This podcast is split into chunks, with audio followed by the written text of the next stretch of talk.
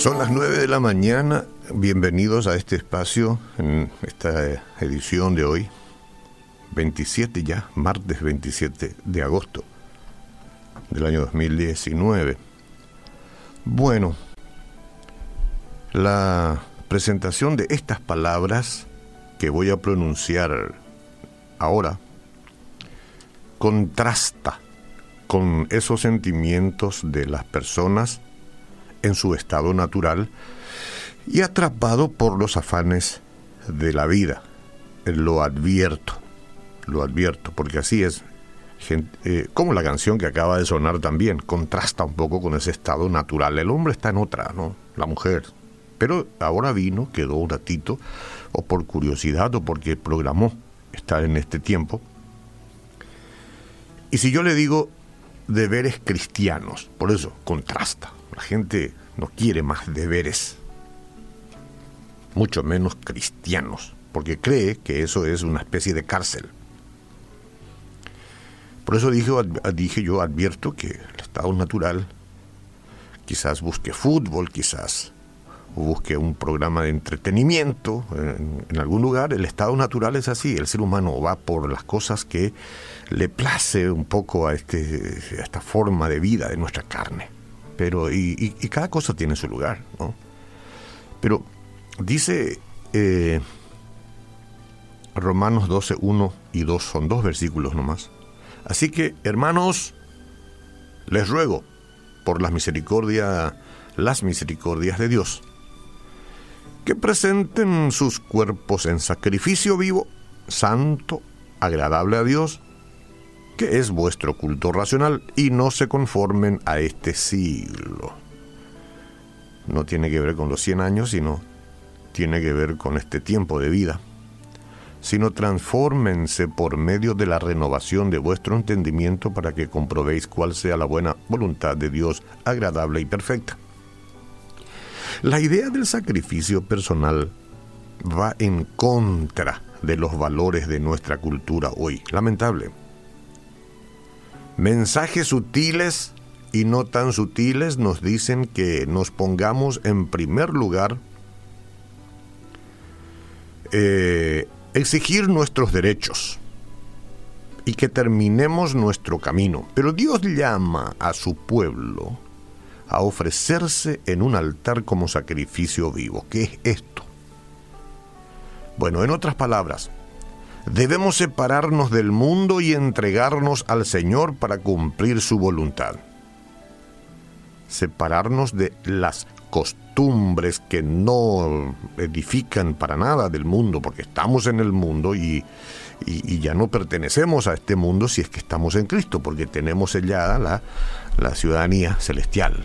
Entonces, aunque vivimos en este mundo, hay que hacer un distingo, una separación de, las, de la conducta del mundo y la conducta del nacido otra vez. Considerando todo lo que Dios ha hecho por nosotros en Cristo, nuestra reacción debe ser sumisión intencional y voluntaria.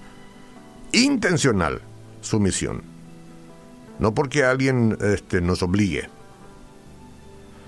Nos damos sin reserva y le entregamos el control de nuestra vida a aquel que nos ha colmado de compasión y misericordia al salvar nuestra alma de las garras del pecado.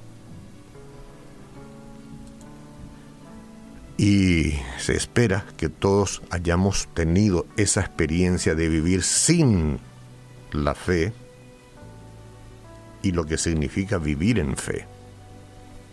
No se puede explicar mucho en palabras, sino ojalá Dios quiera que haya tenido usted esa experiencia y si no está a tiempo.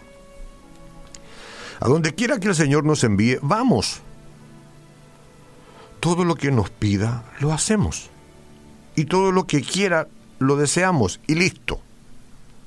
Y esta no es una decisión que tomemos en una ocasión y, y que fije el curso de nuestra vida para siempre, no. Hay que tener cuidado, más bien es una redención diaria. Uno va y se rinde diariamente a la voluntad de Dios, diariamente. Hoy decido rendirme a su voluntad. No es que vas al departamento de identificaciones, te dan un número de cédula y eso permanece de por vida contigo. No, nadie te quita mañana, es tu número de cédula. Pero con las cosas, el servicio y la rendición a Dios tiene que ser diario. Diario, porque si no pierdes, pierdes mucho. Digo, pierdes mucha ocasión de servir, de tener gozo y de hacer las cosas como corresponden. En cada momento tenemos la opción de quejarnos de nuestra situación. Yo tengo muchas ocasiones de quejarme. Y también tengo el derecho de reconocer eh, a Dios para que Él tenga el control de mi vida. Yo decido. Entonces como creyentes debemos recordar que no hay mejor opción que confiar de todo corazón en nuestro Dios. No hay mejor opción. Quien tiene conocimiento infinito, amor inagotable y poder ilimitado Confiar en nuestra comprensión, que es limitada, nuestros intereses y en la fragilidad humana va a tener graves consecuencias. Graves consecuencias. La autosuficiencia tiene sus consecuencias. Volverse un sacrificio vivo para el Señor no solo es un deber, también es un privilegio. Un privilegio. Si nos rendimos por completo al Padre Celestial, nos va a transformar a la imagen de su Hijo. Es un privilegio.